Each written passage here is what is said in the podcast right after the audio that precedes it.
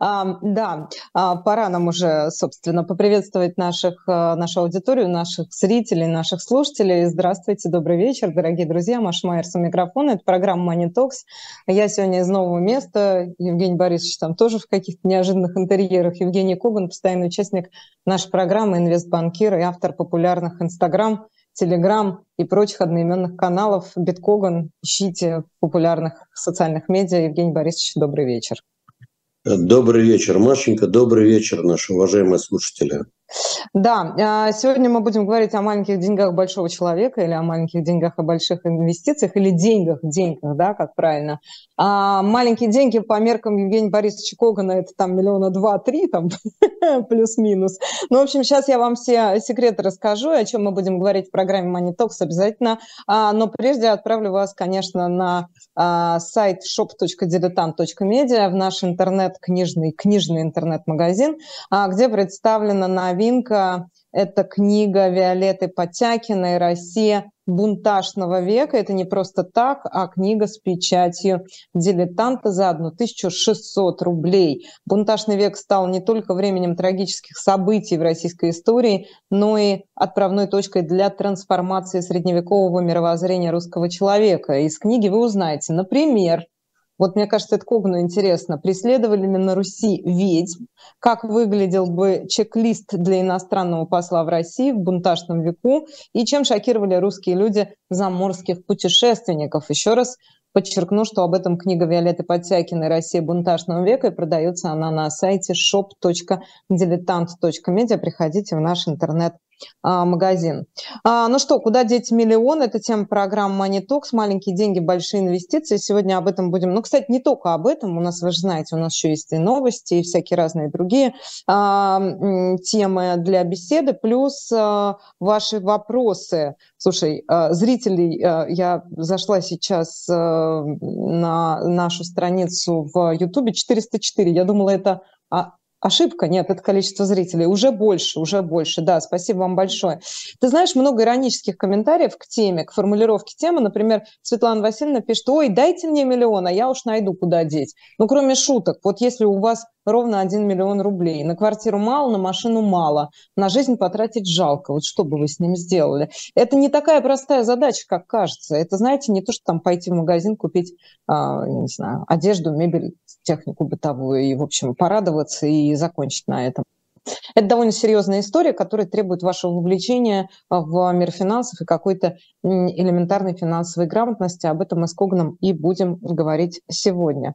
Жень, ну если ты позволишь, я все-таки начну с новостей. А, я захожу на РБК, есть у меня такая привычка, и э, читаю Международный валютный фонд МВФ неожиданно использует РБК это слово, неожиданно пересмотрел прогноз по изменению российского ВВП в 2023 году с минус 2,3% на плюс 0,3%. И одновременно читаю на BBC по поводу того, что многие эксперты от такого безнадежного пессимизма приходят к умеренному оптимизму. Насколько это адекватная реакция в том, что происходит в российской экономике? Ну, ты знаешь, слово «адекватная реакция», наверное, звучит немножко странно. Дело в том, что вот так прыгать с минуса на плюс, это говорит о том, что, в принципе, не совсем понятен тренд и не совсем понятно, что происходит. Э, причина простая. Никто не подозревал, что цены на энергоресурсы будут настолько высокими. Никто не подозревал, что э, доходы от нефтедолларов, э, угледолларов, не знаю, там, металлодолларов, газодолларов, это газа евро, правда, газ в основном за евро все-таки, mm-hmm. будут такими большими. Кстати говоря, ни ты, ни я, ни кто угодно, многие прогнозировали в начале года, что мы увидим падение российской экономики на 10, на 15 процентов, что мы увидим инфляцию 25 процентов. Да, откровенно это было, многие так считали. Угу. Далее полагали, что будет дикий взрыв безработицы. Вот. Ну и что в итоге будет огромное количество банкротств. Ничего из этого не произошло. Почему? Э, причин большое количество. Первое. Российская экономика действительно оказалась гораздо более стрессово-устойчивая. Почему? Ну, потому что, ты понимаешь, ты можешь исключить из цепочки какого-нибудь производителя, но тебе очень трудно исключить из цепочки сырье, когда есть дефицит этого сырья. В мире есть потребность в нефти, в газе, в металлах, особенно в редкоземельных и так далее и тому подобное. Ну и мир, он мир, в общем-то, эффективности. Ну, с другой, то есть объясню. Ты хочешь покупать нефть. Ты хочешь покупать по рынку. Я знаю, где ее можно раздобыть подешевле. Значит, я пойду, раздобуду ее подешевле, заработаю. И когда у меня на, на кону, я говорю не про себя, естественно, я нефти не торгую. Иногда очень обидно, но пока этим еще не занялся благородным промыслом. Меня возьми. Но, да, договорились. Взяли, знаешь, две бочки на плечи и понесли. Хорошая тема. Кстати, Маша, Маш, а ты шутишь? А вот ты знаешь тот момент, когда это было несколько лет назад, когда нефть была отрицательная, так и хотелось купить срочно какой-нибудь танкер, чтобы тебе еще приплатили и потом перепродать через полгода. Но, как говорится, хорошо ложка к обеду. Так вот, э, ты понимаешь, все в действительности произошло совершенно по-другому. И торговый баланс, который был не просто положительный, а экстремально положительный, поэтому крепкий рубль, соответственно, платежный баланс. И инфляция, которая пошла снижаться по целому ряду причин, но в частности не очень хорошая. То есть снижение ну, покупательской способности населения. Все это было. Одновременно были и большие государственные э, выплаты, в частности, э, мобилизованным и так далее, которые поддерживают. Кто об этом мог подумать? Например, когда пошла мобилизация. Ну, это а... все равно очень маленький процент. Ну, сколько там? Там 300 Маша, тысяч это не так... называли. Ну, как? Ну, как? Ну, хорошо, давай посчитаем. Экономики на 140 миллионов человек – это же капля в море. Я Что согласен, я согласен. Я согласен. Но с другой стороны, для э, ряда э, регионов или областей, где довольно много людей мобилизовало, выяс... мобилизовали, выяснилось, что это создает некий неожиданный спрос. Я тебе скажу, я это вижу на микроуровне. Я задаю вопрос одному человеку, который хочет в непрестижном месте продать свой дачный участок, там достаточно далеко от Москвы. Я его спрашиваю, ну и как? Он говорит, нормально. Я говорю, а кто же ты сейчас у тебя спрашивает ты его? Говорит, ты что, говорит, как раз вот родственники мобилизованных. Вовсю, говорит, вот конкретно у меня разговор был э, два дня назад. Спрашиваю, а кто? Он говорит, купят, ты знаешь, спрашивают. Давай просто зафиксируем тот факт, что это очень кратковременный эффект, и опять же он связан с тем, что крупную сумму люди, которые таких денег в жизни не видели, получают единовременно. Это же не повышение уровня благосостояния этих людей. Если они эм. залезают в ипотеки, значит, возможно, это там э, в будущем, соответственно, спровоцирует волну каких-то жилищных банкротств. Такое может быть, да? Но это Машенька, вероятно. Ты, ты не забудь, ты мне задала вопрос, что произошло в прошлом. Mm, я угу, тебе отвечаю. вы меня спросили за прошлое, я вам за прошлое ответил. Все, Тут все просто. Нет. За что спросили, за то и ответил. Вот, а, поэтому да, действительно, многое произошло и пошло не так, как ожидалось. Угу. Означает ли это, что такое будет и в дальнейшем? А, не факт. А, введение потолка цен на нефть и нефтепродукты, эмбарго на ряд товаров из России, падение платежеспособного спроса. Я думаю, это будут те тренды, которые будут очень, очень серьезно воздействовать на российскую экономику в году текущем, 23-м. Mm-hmm. Многое видится непонятным. Хотя бы потому, что, смотри, вот была понятная святая святых. Что? Газпромбанк, mm-hmm. которым никто не закрывал курс счета и не отрубал ни от чего, потому что, по сути своей, закроешь возможность торговать через Газпромбанк, не будет у тебя газа. Как только потребность в газе сократилась, угу. американцы что сделали? Первым делом, опять же, это же не было госрешения. Просто два крупнейших, или одни, вернее, из крупнейших американских банка, в которых э, Газпромбанк держит свои корсчета, сказали, ребята, извините, ничего личного, закройте, пожалуйста, корсчета. Ты же понимаешь, ну случайно вместе одновременно решили, естественно, никакой просьбы сверху. Вот, вот так. Оно совпало, как оно всегда бывает. Рояль в кустах или по просьбам трудящихся. Э, да. Слесарь из, э, не знаю, там этого, Нового Орлеана да, но при этом а, как раз к тем трендам, которые ты перечислил по 2022 году, мы имеем действительно мало того, что а, уменьшение вообще тех, кому это интересно, да, количество, я имею в виду, покупателей, а, и плюс ко всему скидки на Юралс, который там доходил до 3, меньше 40 падал, насколько я понимаю, именно по, российскому, по российскому сорту, я имею в виду цены на нефть. Это первая история. Ну и вторая история, а что с рублем-то, собственно, он же вроде бы дешевеет. Смотри, рубль дешевеет, все правда. Но, обрати внимание, сегодня э, какая-то невидимая рука, и опять э, рубль пошел немножко укрепляться. Опять же, это тренд сегодня, завтра, это спекуляция, это все ерунда. Мы с тобой видим следующую картинку. Картинка маслом. Видим, что рубль потихонечку, потихонечку начал слабеть. Но носит ли эта слабость какой-то такой истерический характер? Есть ли в этом какая-то, вот знаешь, такая, ну, надрыв, как мы часто видели, знаешь, паника? Да нет, но все спокойно. Чуть меньше доходов. То есть, да, потихонечку вот этот навес ежедневный нефтедолларов стал уменьшаться в размерах. Поэтому мы с тобой увидели что? Что потихоньку, потихоньку платежный баланс, наверное, начал сокращаться. Цифр у нас с тобой еще нет. Мы получим эти цифры, наверное, несколько позже. Тоже вопрос, что получим из этого, что нет. Потому что ты же понимаешь, объем информации сокращается. Наверное, получим где-нибудь через неделю, две-три. Начнем уже как-то оперировать цифрами, посмотрим, что получилось. Глобально, да, действительно съехали с там, уровня 58-60 по доллару или там где-то с 8 по юаню до там 10 с копейками по юаню, до там, почти 70 по доллару. Ну, экспортеры э, в России, честно говоря, вздохнули. Потому что ситуация предыдущая для экспортеров была просто чудовищная. Просто они, по сути, работали в убыток, потому что издержки были на другого порядка. Сейчас они стали получать чуть больше просто в рублях выручки. Ну, вот, вот и все. Изменилось ли что-то с точки зрения граждан? Как-то повлияло это на инфляцию? Пока нет. Потому что, ты же понимаешь, ослабление рубля приводит к инфляции. Но заработало бюджетное правило. Что она говорит? Есть недостаток средств в бюджете, он компенсируется за счет продажи, в частности, юаней. Откуда? Из ФНБ. То есть государство сказало, окей, у нас не хватает денег на бюджет, замечательно, мы будем продавать юани. А что такое продажа юаней? Это укрепление рубля. Я так понимаю, что сегодня наверняка из ФНБ ливанули. Ну так, чтобы не обольщались. Продали, в итоге юань где-то там стабилизировался, доходил до, ну опять же, ну что, до 10,45, стало, не знаю, 10,30, ну 10,25, небольшая разница, но мы видим, что рынок, он не отдан на, сам по себе на растерзание, ты понимаешь? И народ не бежит пачками покупать э, в обменнике наличные доллары, хотя наличные доллары, наверное, сегодня это вполне дефицитный товар по нынешней этой жизни, так же, как и евро. Но тем не менее.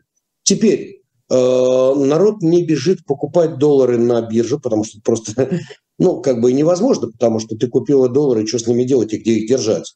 Ты можешь покупать юани сегодня. В принципе, корреляция юаней и доллара достаточно высокая. Более того, мы с тобой говорили, что юань, скорее всего, будет за какой-то период времени даже крепче доллара. Юань за последние три месяца процентов на 5, на 7 где-то укрепился относительно доллара.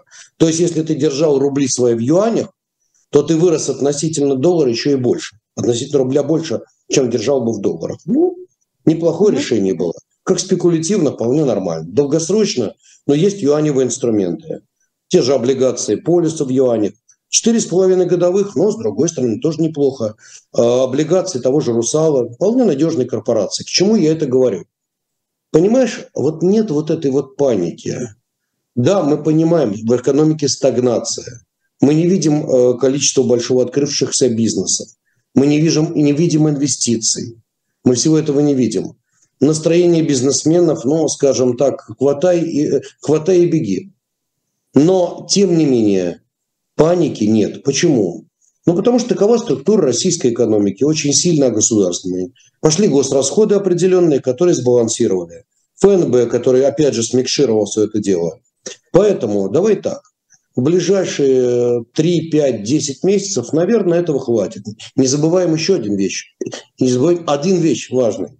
Я тебе скажу, только ты не обижайся. Да. Да, да, да. Так вот, не забываем вот чего. У России очень маленький внутренний долг, кстати, так же, как и внешний. Занять триллион, другой, третий на рынке можно. Этим долги сильно не вырастут, не увеличатся. И катастрофы не будет. Поэтому с точки зрения бюджета мы говорили, да, скорее всего, в бюджете будет дыра. Планируется дыра в бюджете 3 триллиона рублей. Много? Много. Будет больше? Наверное, будет больше. Сколько? Ну, черт его знает. Все непредсказуемо. Может быть, и пятерка будет. Чем закроется? Продажами юаней из ФНБ что замикширует, опять же, ну, то есть не даст возможность рублю сильно упасть, с одной стороны.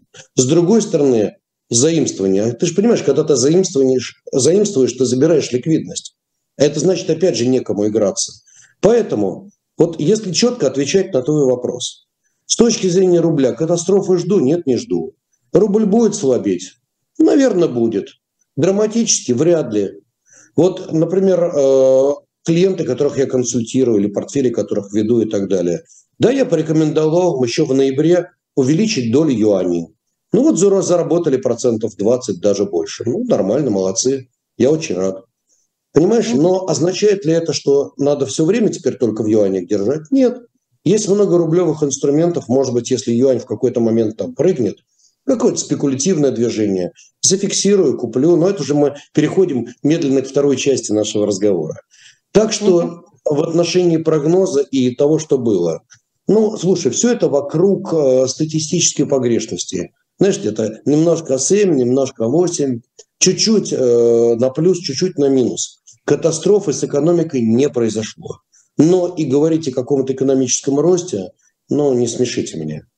Хорошо, вопрос почитаю из нашего чата. Приходите, YouTube-канал «Живой гвоздь», программа «Манитокс». Прямо сейчас мы с вами в эфире. И что вы пишете? Вот Дмитрий Полевов, Полевов, простите, не знаю, как правильно вашу фамилию произнести. А как дефицит кадров в стране влияет на экономику? Это вопрос. По идее, для рядового гражданина это хорошо. Что хорошего, не знаю, Дмитрий. А какие минусы для обычного гражданина? Вы имеете в виду, ну, что работу проще найти, что ли, в этом смысле? Начнем с того, mm-hmm. что обычный гражданин, он бывает разный. Но бывает обычный гражданин, например, по имени работодатель. Вот сидит этот работодатель и думает, где ему найти качественного сотрудника, чтобы много не просил и при этом был профессиональный. Беда. Очень часто приходится аутсорсить людей за границей, кстати, многим работодателям. Удобна ли им нынешняя ситуация? Не очень. С другой стороны, да, у нас нет сегодня безработицы. Хотя есть стат данные, что у нас достаточно резко выросла скрытая безработица. Вот это очень важный момент, за которым стоит последить, но это очень сложно оценивать. Что такое скрытая безработица? Маш, вот ты, например, сидишь на самозанятости. Угу. Ты у нас безработная или нет? Ну, допустим. ну, если я зарегистрировалась, то, наверное, нет. Я же типа ИП какой-то там упрощенный, да? Ну, есть самозанятые, есть ИП. Хорошо. У тебя а, заказов было в прошлом году, ну, допустим, по твоему ИП, на 5 миллионов рублей, а теперь у тебя заказов на 500 тысяч рублей. Ну, это же по налоговой отчетности будет видно. Если Вопрос я, не в этом. Ты продолжаешь быть занята? Ты же не безработная. Да, Правильно? продолжаю. продолжаю да, но только у тебя доходы упали. Но да, ты не. Я низкооплачиваемый сотрудник. Ну, такие ну например, нет. Так какой ты низкооплачиваешь? Сама себе платишь. У тебя просто заказов меньше стало. Но ты в безработной, ты тем перешла. Нет. Самозанятая. То же самое. Ты, например, э, как самозанятая делала какие-то проекты тоже имеешь право. Кстати, очень разумный закон о самозанятых. То есть, знаешь, как говорится, с дурной козы хоть шерсти, шерсти клок.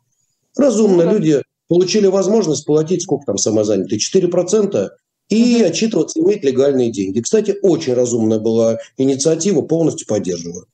Так вот, ну ты самозанятый, заработал в прошлом году 2 миллиона рублей, в этом году 400 тысяч, но ты все равно самозанятый. Ты же занятый, ты же не свободный художник, который сказал, а теперь я безработный. Вот тебе вся статистика. Так что ты понимаешь, во-первых, ковид или ковид. Кстати, как правильно, ковид или ковид? Ну, в России говорят ковид, э, в англоговорящих странах говорят ковид. Не, не притягивай, говори коронавирус. Короче, мы из принципа, как настоящие патриоты, будем говорить ковид. Ковид, хорошо. Патриотично. Так Давай. вот, патриотично скажем, что ковид, он очень серьезно повлиял на занятость на методику оценки.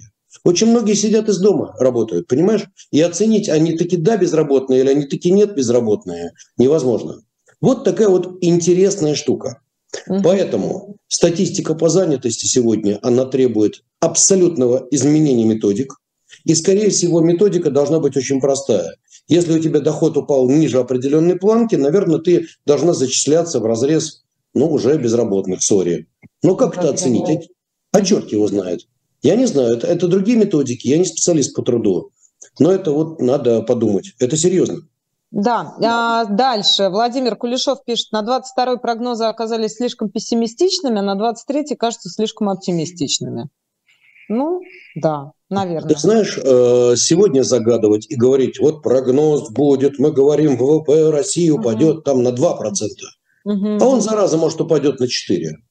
Ну, а может BBC, BBC, да, там как раз перспективы того, что происходит э, в Европе, вы же знаете, война, танки, Путин и вот эта вся история, там довольно... Э, а что, Путин уже в Европе? Внятно, э, внятно объяснили, это я через запятую, Евгений Борисович, там довольно да. внятно объясняется, почему прогнозы сегодня это дело неблагодарное, так что, в общем, не стоит действительно на это, на это рассчитывать. Человек с совершенно нечитаемым никнеймом и с этим знаком, господи, как она, а, пацифизма на аватарке, пишет, нету в России экономики, так что на рантье тоже рассчитывать никому не стоит. А вот здесь вот я бы поспорил. Вот когда Есть, люди говорят, да, нет в России экономики, еще... Машенька, подожди, это очень важный момент.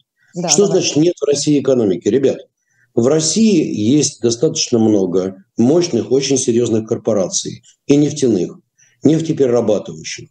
Есть металлургия. И, кстати говоря, э, некоторые металлургические заводы та же самая Северсталь, это современнейшее предприятие с очень высокой степенью э, ну, переработки.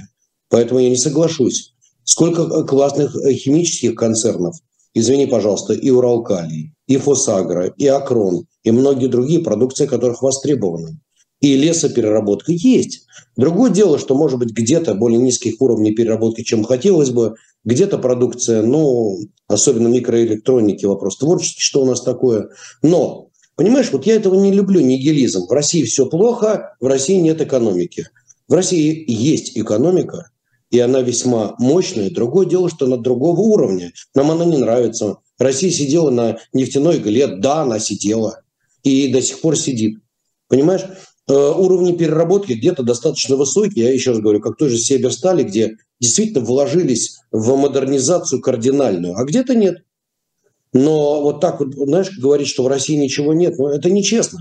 Это неправильно, это непрофессионально.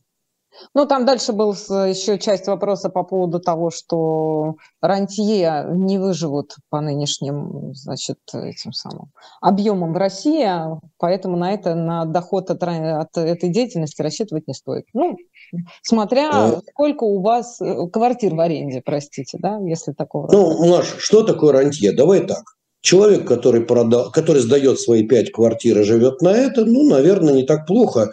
Да, может быть, у него упадут доходы, какая-то из квартир будет стоять пока не сданная, там в какой-то квартире посидятся, поселятся ванда, вандалы и, соответственно, не будут платить или там разгромят, все может быть. Но останется ли он без денег, сомневаюсь. Дальше. Госбумаги а. дают доход достаточно неплохой? Дают. Ну, да, и он пока сегодня опережает инфляцию. То есть старую инфляцию он не опережал. Текущую инфляцию, ну, давай так, госбумажки сегодня порядка 9% дают, а текущая инфляция значительно ниже, значит, ну, дают. А если мы говорим о облигациях корпораций, так они еще процент другой над э, государствами. Тоже интересно. Валик тебя спрашивает, скажи, пожалуйста, чего ожидать по полю золота? Оно также, как и в мире, продолжит расти или будет коррекция? Ну, смотрите, э, мы говорили, кстати, я много раз говорил, что если меня спросите три российские истории, которые стоит купить. Вот это было недели две назад, три назад, месяц. Я говорил закрытыми глазами. Сбербанк, Полюс, Норильский никель. Полюс за это время очень неплохо вырос, по-моему, процентов на 20 или даже больше. Почему? Да золото выросло. Опять какая неожиданность. Мы с тобой говорили месяца три назад. Ребята, покупайте золото, покупайте акции золотодобывающих, перерабатывающих компаний. Вот. А сейчас идет коррекция по золоту. Незначительная, но тем не менее. А насколько она будет существенной, я сомневаюсь. Почему? Да потому что уровень хаоса мировой экономики по-прежнему зашкаливает, потому что золото – это единственная разумная альтернатива. И как в свое время со мной спорили, когда золото было 1600 и предвещали умники 1300, я говорил, ребята, подождите немножко, скоро мы увидим 2000. Текущий уровень 1920, 1910, 1940 прыгает. Мое мнение, что мы увидим в этом году и 200, и, может быть, даже 2300. Причин очень много. Причины и макроэкономического характера. При снижении уровня инфляции, в определенном смысле, самое главное, при том, что перестают поднимать процентные ставки, это как раз очень интересный момент для золота. Опять же, хаос в мире, геополитика. Смотри, любое возрастание геополитической напряженности, деньги бегут куда? В доллары и в золото. Угу. Ну вот как-то так. Поэтому, на мой взгляд, потенциал золота еще не исчерпан. И самое главное, действия центробанков. Они все больше и больше, особенно китайский центробанк, кстати говоря, японский центробанк и другие, начинают вкладывать в золото. Все больше и больше и больше. А альтернатив, Маш, альтернатив очень мало. Вот, собственно, и все. А, Михаил тебя спрашивает, есть ли новости по разблокировке акций в Евроклир? Новостей практически нет. Случилась уникальная ситуация, ну, собственно говоря, мне ничего уникального нет. Столкнулись чиновники, бюрократы, и э, которые поняли, что они дали заведомо невыполнимые условия. При этом и российские брокера, и российские банки работали, ну, надо сказать честно, как звери люди, выходные, праздники, и все что угодно. На Новый год многие сидели, работали, не видели. Я, я просто знаю это, я общался с ребятами, это правда. Вот, они подготовили тонны документации и сказали, ну, раз вы выставили такие сроки, нам надо разблокировать активы наших людей, ну, потому что, в конце концов, ну, это наши люди. Я все понимаю, но это было. Понимаешь, мы можем хейтить сколько угодно. Люди ну, старались. И им многие надо, многим поклониться. Дали все эти документы. Евроклир сказал, ой, и тут есть чиновники из Брюсселя, чиновники из Люксембурга. Есть Евроклир, который сказал, ребята, а что вы вообще делаете? Это все нереально и невозможно. Ну вот на этом все и заткнулось. Теперь все сидят и думают, а что с этим делать?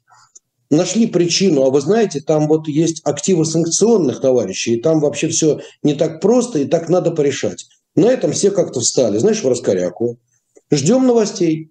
Новости будут. Я думаю, что рано или поздно эта проблема будет решена. Как любой бюрократический вопрос, который затягивают, затягивают, но когда-то его нужно будет решить.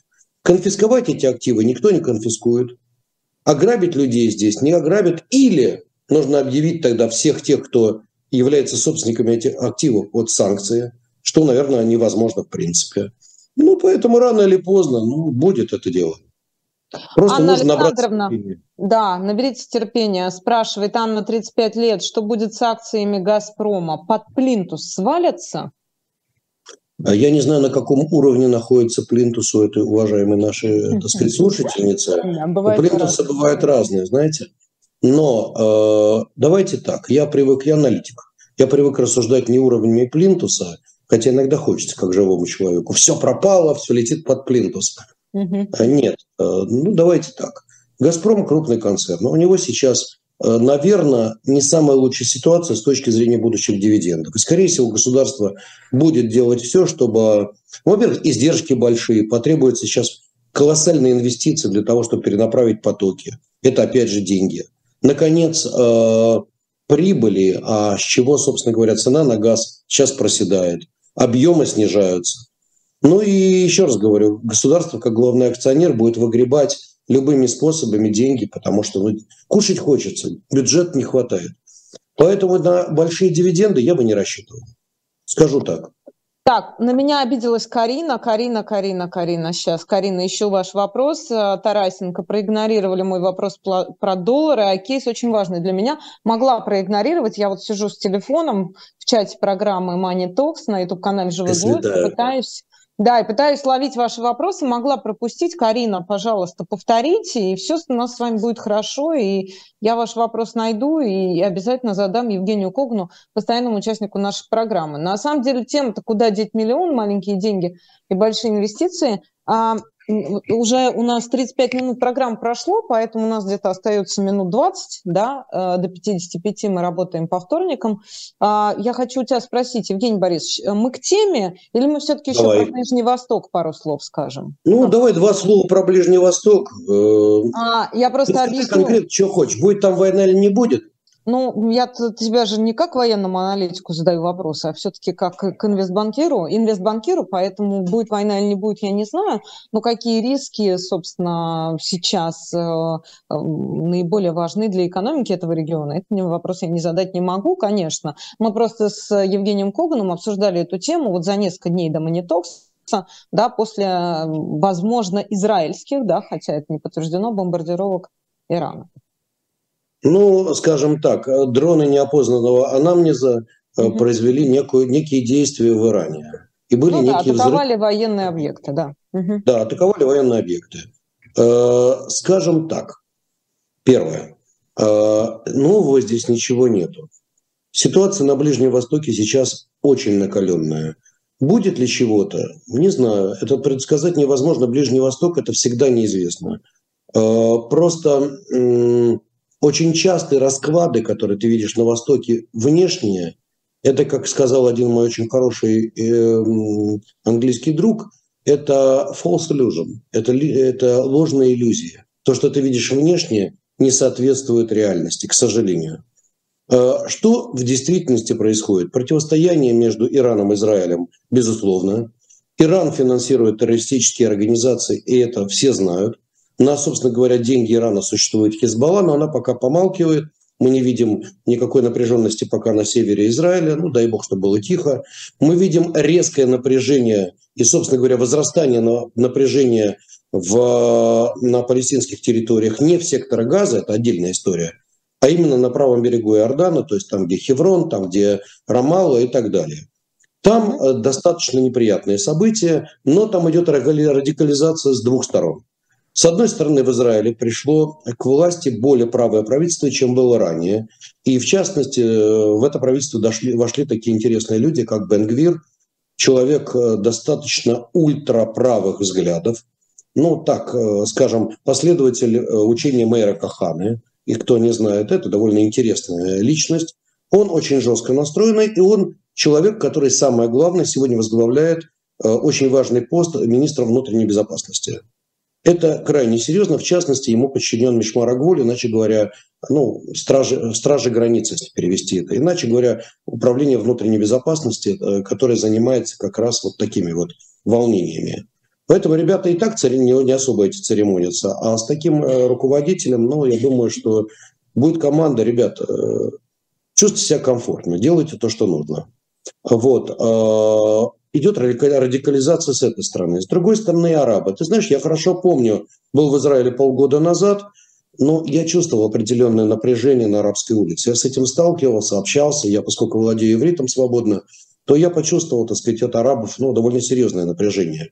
И было понятно, что в какой-то момент это реализуется. Поэтому тут целый комплекс вопросов. Во-первых, кто финансирует все это дело? Добрых людей, как говорится, хватает во главе с Ираном.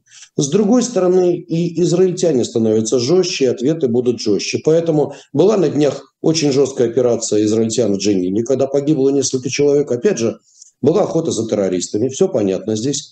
И, с другой стороны, автоматический ответ палестинцев. Ну, вот это вот та череда, которая не прекращается. И те, кто творил э, ну, соглашение в Осло, ну, они, наверное, были немножко все-таки идеалистами. Ну, хочется жить в идеальном мире, но не всегда это, к сожалению, возможно. Я думаю, Давайте... что противостояние будет расти.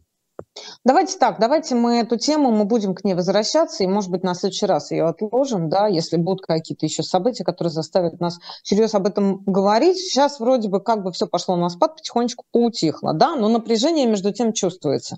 Следим за новостями, следим за ситуацией, комментируем с экономической точки зрения. Вот я нашла вопрос Карины, или Карина его попроси, повторила, а весь вопрос сводится к тому, будет ли доллар выше 75. А, Конечно, просто будет. Когда-нибудь я... обязательно будет. Когда-нибудь обязательно, да. Я просто хочу заступиться за Евгения Борисовича в очередной раз сказать, что мы тут, в общем, не гаданиями занимаемся, да, а все пытаемся... Нет, доллар обязательно будет выше 75, но не в моменте. Дело в том, что для того, чтобы он был резко 75, должно не работать бюджетное правило новое. Mm-hmm. А, понимаешь, а потом я всегда задаю вопрос, чтобы доллар был, кто-то должен побежать его покупать. Ответь мне, кто? У нас что, из, избыток рублевой массы, которая давит и которая все бегут покупать доллары, не смешите. Нет. Соответственно, Маш, этого ну, нет. Купить-то нельзя, ну, по крайней мере, в наличном варианте. Как бы. Почему нет? Пожалуйста, есть серый рынок, ты можешь купить процентов на 5, на 8 выше, чем э, биржа. Это свободно, сейчас все знают это. Ну, Кто хочет, может купить. Пока народ не ломанулся, понимаешь? Э, потому что, ну, У нас народ же ломанется. Ты же знаешь, когда по 120 будет, тогда ломанется, а когда он по 60 лежит, тогда никому не нужен. Же... Ты знаешь, многие обожглись, Маша, потом у людей денег стало меньше. Угу. Кто хотел, уже сделал то, что надо. В действительности нет, ситуация уже не такая, как была раньше. Кто-то ломанется, да, но для этого курс должен быть выше 80. Тогда народ реально испугается. А так наш народ уже тертый и битый. Михалыч э, спрашивает, задам тот же вопрос, что и Потапенко. Тут, Михалыч, не могу вас не удивиться тому, что вы дважды задаете один и тот же вопрос, но, может быть, вам Коган что-то другое ответит. Если через год будет заключено перемирие, вернутся ли автомобилестроительные и самолетостроительные компании в России или санкции это надолго? Э, друзья, я бы не ставил на то, что санкции это на 5 минут. Санкции – это очень надолго, и объясню. Есть еще один фактор, который никто не, не учитывает. Обратите внимание, корпорациям, которые ушли вдруг из России, кстати, никто этого не ожидал, никто сверху не указал. Ну, как бы было понятно, там environment, social governance, ESG, вот эти стандарты. Но, тем не менее, никто им не сказал сверху, ребята, собирайте свои манатки и уходите. А, это было решение в силу определенных корпоративных причин принято. Так вот, даже если какие-то санкции будут сняты по каким-то причинам, ну, можно это молиться, надеяться и все прочее, крупные корпорации не будут спешить. Мелкие компании, знаешь, вот э, как стервятники какие-то, кто-то, ну, кто, знаешь, вот такие хедж-фонды, которые бегут э, и так далее, это эти, да, эти могут прибежать довольно быстро. Но крупные корпорации, действующие по своим стандартам и корпоративным правилам этики, ох, как они не быстро вернутся. Поверь мне, они будут последними, кто вернется. Да, они купят, если надо, какой-то бизнес дороже. Почему? А потому что корпорация большая – это очень инертная организация. У нее есть риск-менеджмент, у нее есть определенные стандарты бизнеса.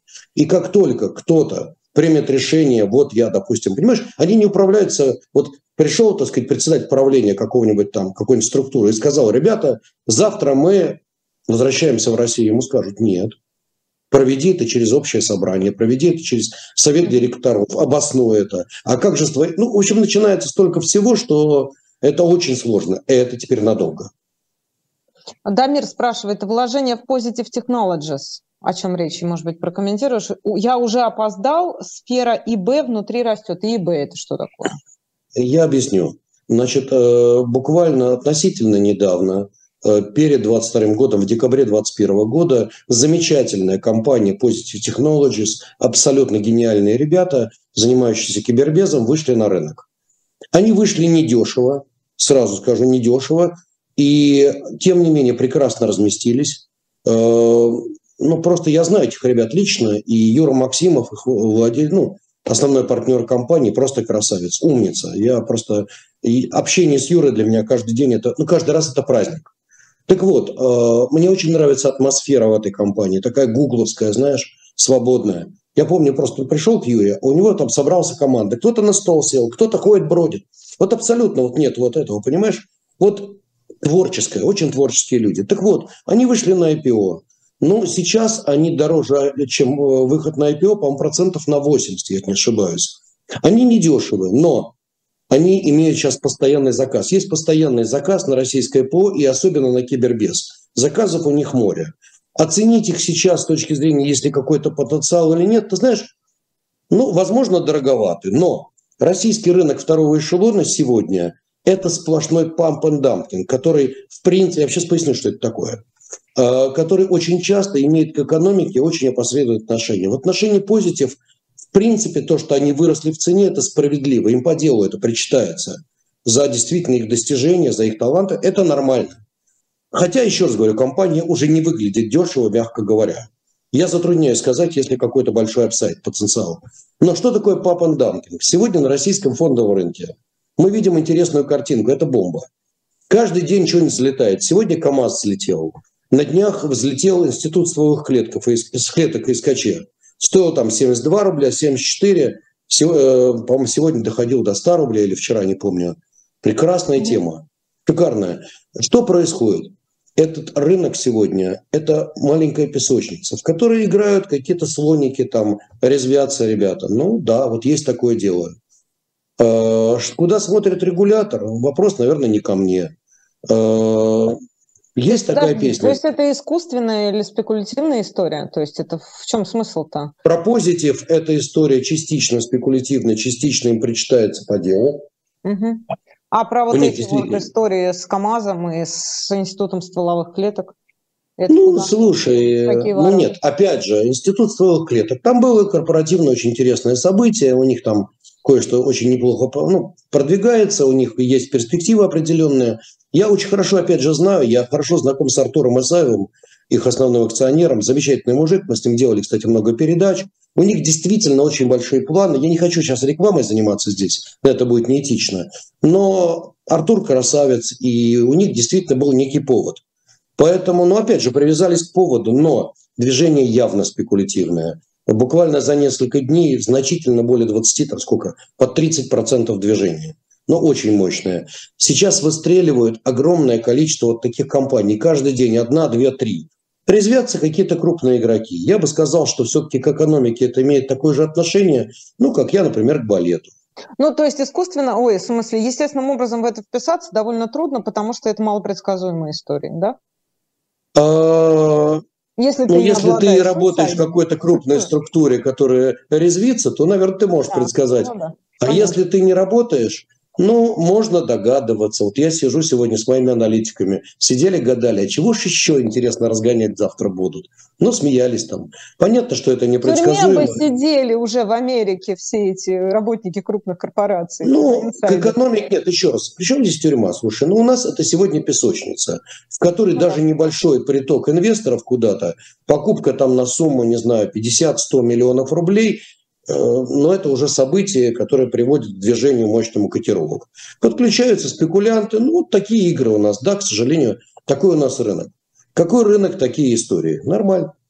А Федор пишет, вообще, если у тебя миллион акций металлодобывающих компаний стран со стабильной экономикой, Чили или Австралия, можешь как-то это прокомментировать? Вот такой вариант. Распределить ну, миллионом вопрос, рублей. Чего, вопрос миллион рублей. Ты знаешь, я думаю, что с миллионом рублей там делать в принципе нечего. Вот именно там, в тех странах. А, вот давай лучше поговорим действительно о нашей э, теме. Что делать с миллионом рублей? Ты знаешь, сегодня, как ни странно, ситуация следующая. Я не верю в то, что у нас будет безумная инфляция.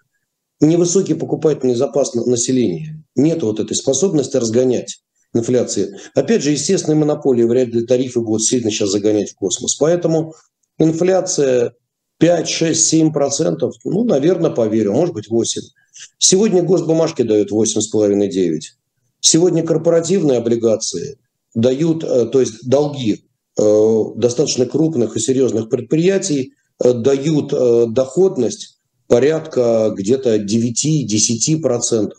Вот это вполне серьезно. И, как мне кажется, сегодня можно найти огромное количество интересных историй, которые, наверное, ну, являются вполне защитными. Ты знаешь, вот я сегодня составлял портфель одному э, очень уважаемому клиенту. Пришел человек, э, достаточно ну, большую сумму, но это не важно в данном случае. Эти облигации можно покупать и на 100 тысяч рублей. Ну вот э, единственное, что я ему посоветовал, не брать бумаги с погашением там, после 26-27 года. Почему? Почему? А потому что если вдруг Центральный банк захочет поднимать процентную ставку по какой-то причине, то угу. эти бумаги имеют шанс упасть. Поэтому лучше брать относительно короткие бумажки. Вот мы с ним выбрали сегодня, например, ну, облигации самолета, например, с погашением в 2028 году через 641 день. Ну, далековато, конечно, но и доходность там по 13 годовых. Ну, хорошо. Э, облигации АФК-системы с погашением. Но, кстати говоря, в чем прелесть э, облигаций самолета? Отвечу. Там оферта в 2025 году, поэтому это не такие длинные бумажки, и их интересно взять. Э, их доходность к оферте, ну то есть к выкупу, обязательному выкупу, 12,86. Но прекрасная доходность. Слушай, при планируемой инфляции тебе, не знаю, 7, 8, 6 процентов, да, иметь 12-13 неплохо. Что еще? АФК-система опять же, бумаги с офертой в 2025 году, которые дают к оферте 10,64. АФК-система, они гасятся в 2028 году, там разные выпуски. Ну вот мы им порекомендовали вот это с офертой. Э, облигации Аэрофлота, кстати говоря. Да, с акциями Аэрофлота все плохо. Там размыли акционеров, естественно, по-другому быть не может, надо спасать компанию. но компании никто банкротить не будет. Поэтому долги компании достаточно хорошо котируются. Так вот, облигации Аэрофлота с погашением в 2026 году, конкретно в октябре, то есть через э, ну, какое-то относительно небольшое количество времени, дают сегодня доходность, вот я смотрю, порядка, ну, где-то сколько там, чуть ниже 9% годовых. Ну и так далее. Можно найти облигации, ну, а что еще такое, найти хорошего, замечательного. Например, э, софтлайна с погашениями в 23 вообще году, коротенькие, меньше года, чуть меньше 9 годовых. ЕТЭК, Якубская э, топливная компания, погашение в 2025 году. Э, купон там сколько? 9, где-то 15. Доходность дает, кстати говоря, 11. Я тебе неправильно сказал доходность, я говорил тебе про купоны. Там доходность, я не туда смотрел. Там доходность всех этих бумажек порядка 10% годовых. Слушай, ну отличные доходности. То есть вот все те бумаги, которые я перечислил, дают доходности выше 10 годовых. А почему? А потому что мы с клиентом сидели, считали, окей, вот у меня доходность, допустим, 10,5. И вот какая-нибудь облигация того же ЕТЭКа с погашением в 2025 году дает 11,3% доходность. Он говорит, а после налога, а после комиссии. Вот мы сидели, считали, чтобы его чистая доходность составила 10% годовых. Его же интересует, в конце концов, что на карман он получит. Понимаешь? Э, тот же самый, например, та же Белуга с погашением в 2027 году. Она дает доходность 10,3. Ну, значит, вот чистыми где-то будет 9,5 примерно. Ну, как бы 9,3. Ну, тоже неплохо. Вот совокупно. Угу. Подожди, мы говорили про сумму, допустим, в миллион. То есть, если ты, ну, допустим, вкладываешь этот миллион, в, покупаешь корпоративные облигации, правильно? Мы же об этом да. сейчас говорим. Да, вот купи эти облигации, Маш. Купи 5 облигаций, 10 облигаций, каждый по 100 тысяч. Нет никакой проблемы. Их можно покупать и на 10 тысяч рублей, и на 5 тысяч рублей. Пожалуйста. И далее, я вижу, что я немножко завис тут. Но как нет, бы нет, ладно. все нормально, все нормально, мы тебя слушаем. Картинка, по-моему, зависла. Ну так вот, покупай их на небольшие суммы. Тебе, э, у тебя есть достаточно ликвидности и спокойной возможности, если что, посидеть до конца. Вот у тебя приходят какие-то деньги, например, от сдачи квартиры. Ты можешь взять эти деньги и спокойно каждый раз направлять на покупку облигаций. А ты сравни. Если ты сдаешь квартиру, у тебя доходность относительно цены квартиры примерно 2,5-3 3,5 годовых. А покупка, например, облигаций АФК-системы дает тебе 10,7 годовых. Ну вот и разница, три конца. Не так уж и плохо. Вот. Но, ты знаешь, я сегодня сказал ему следующее, вот этому клиенту, а давай мы с тобой еще хитрее сделаем. Но у него все-таки сумма была чуть больше, но давай говорить о небольших суммах. А почему, например, вот мы с тобой вкладываем на два года, да? Окей. Вот вложили миллион на два года. Ты хочешь гарантию, чтобы у меня через два года 100% остался миллион, да? Отлично. Вложи 80% средств в какие-то более-менее надежные, ну, качественные облигации на два года. Купон 10 примерно процентов, он тебе даст вот эти 80 твои процентов превратятся в 100. Логично? Логично. Если не будет дефолтов, ну, мы не выберем облигации явно, ну, корпорации неплатежеспособных. Не надо гнаться здесь за доходностью. Возьми под 9 годовых. МТС там, не знаю, под 9 годовых возьми. Так вот, идея моя в другом. 20% вложи по что-то более рискованное, во что-то интересное. Ты веришь в поле золота? Пожалуйста, вложи там, не знаю, 2% от портфеля немножко в поле золота. А вдруг золото выстрелит? Пожалуйста. Ты вложи, например, в норильский никель, но будет же дефицит редкоземельных металлов. Вложи, ничего плохого не будет. Дальше ты говоришь, вот выстреливают периодически какие-то идеи. Да, пожалуйста, находишь интересную компанию и полагаешь, тут, например, сегодня мы обсуждали там трубно-металлургическую компанию ТМК. Наверное, будет спрос на какие-то инфраструктурные проекты. Может быть, может быть нет, я не знаю. Окей, купи 2% ТМК. Я сейчас, это не рекомендация, я просто говорю как идею.